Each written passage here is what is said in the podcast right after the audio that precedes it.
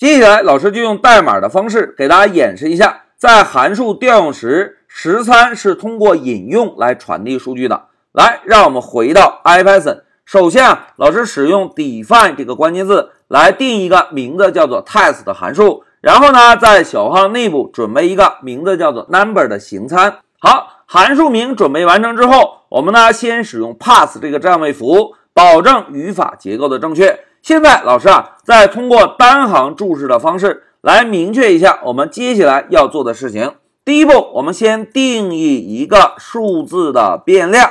定义完成之后呢，我们来调用 test 函数。好，两个步骤明确之后，老师啊，现在第六行定一个名字叫做 a 的变量，让这个变量保存一个数字十，然后呢，再使用 print 函数把这个 a 的变量中保存数据的地址做个打印。现在老师啊，增加一对引号，然后写一下 a 变量。保存数据的内存地址是，然后呢，接上一个百分号 d。同学们，在上一小节我们是不是使用 id 这个函数来查看一个数据的地址，对吧？而在计算机中啊，内存地址本质上就是一个数字。老师呢，在这里增加一个注释啊，数据的地址本质上就是一个数字。譬如老师家里住在天安门大街一百二十三号，是不是通过一百二十三这个数字就可以找到老师的家里，对吧？而在计算机中，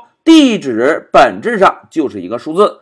好，现在定义完成一个变量之后，我们是不是就可以调用 test 这个函数，然后把 a 这个变量传递到函数内部，对吧？来，我们先运行一下程序，走。哎，同学们看。a 变量保存数据的地址是幺四六五六。好，看到了变量的内存地址之后，现在再让我们把注意力啊集中到 test 函数内部。我们在函数内部啊，同样使用 print 函数来输出一下，在函数内部百分号 d，也就是 number 变量这个值对应的内存地址是。然后呢，我们再增加一个百分号。现在老师啊，把光标挪动到引号后面，再增加一个元组。第一个元素我们呢就直接填写 number。第二个元素我们用 id 这个函数来调用一下 number 这个形参。来，现在老师把 pass 站位符删掉，我们运行一下程序，走。哎，同学们看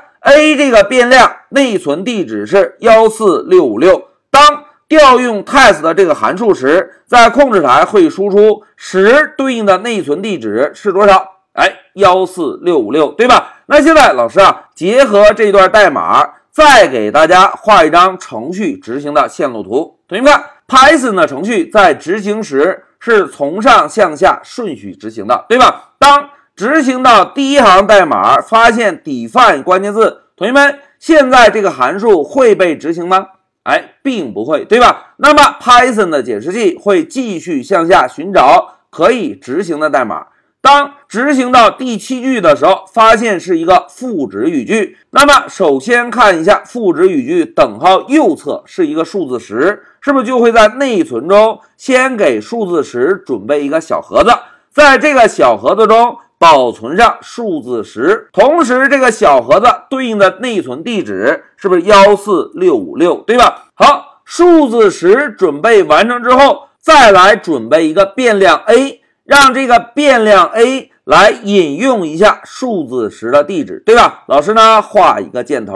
好，现在代码继续向下执行，是不是就会把？a 这个变量中保存的数字十内存地址幺四六五六打印在控制台，对吧？那紧接着再看，来调用 test 函数，同学们调用这个函数是不是会把变量 a 这个十三传递给这个函数，对吧？那现在关键时刻到了，同学们，Python 中啊传递一个变量 a 的时候，并不会把数字十传递到函数内部。而是会把变量 a 中保存的内存地址，也就是幺四六五六传递到函数内部。那现在同学们看啊，在调用函数时，是不是会跳转到函数的第一行代码来执行，对吧？同时注意看，函数有一个形参 number，而刚刚老师介绍过调用函数时传递的是引用，对吧？那 Python 解释器是怎么处理的呢？大家看 Python 的解释器啊，就会先来准备一个名字叫做 number 的变量，并且让这个 number 的变量来引用一下数字时的地址，因为我们在调用函数时传递的是地址，而不是数字时。那当 number 这个变量准备完成之后，在函数执行时，使用 id 这个函数来查询变量 number 保存数据的地址，是不是同样应该输出幺四六五六这个内存地址？